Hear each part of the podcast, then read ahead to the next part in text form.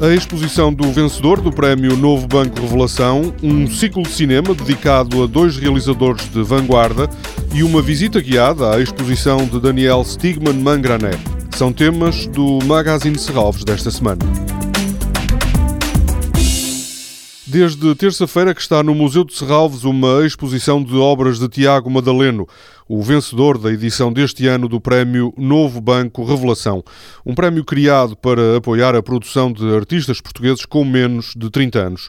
Tiago Madaleno, natural de Vila Nova de Gaia, mostra fotografias, slides e vídeos. Ricardo Nicolau, adjunto da direção e curador do Museu de Serralves, diz que Tiago Madaleno é também pela proximidade com a literatura um caso particular entre os jovens artistas. Ao fim e ao cabo, aquilo que os artistas, ou os bons artistas todos são, são de facto casos e casos singulares, mas o Tiago Madalena é de facto um caso. É um caso porque escreve, escreve muito bem, aliás, o, o trabalho dele alicerça-se de alguma forma na literatura e, na escrita. Foi alguém que nos surpreendeu com o uso que faz da fotografia, mas é alguém que tira partido do poder da fotografia para documentar, ironizando de alguma forma com essa mesma característica da fotografia, que é estar sempre associado ao isto foi, ou vermos sempre na fotografia alguma coisa que de facto uh, aconteceu. E o que o Tiago Madaleno faz, ou tem vindo a fazer, é uma obra imensa. Quando eu digo imensa, é literalmente imensa. A obra de Tiago Madaleno fica em Serralvos até 7 de janeiro. No fim de semana vai passar no Auditório de Serralves um ciclo de cinema do francês Guy Bourdin e do belga Renaud de Peter, dois realizadores de vanguarda que nas suas obras abordam temas como a identidade, o género e a memória. A retrospectiva de nove filmes foi programada por António Preto. O ciclo de cinema arranca no sábado, às seis da tarde, com GRV e termina no domingo, às duas da noite, com o filme Le Facé.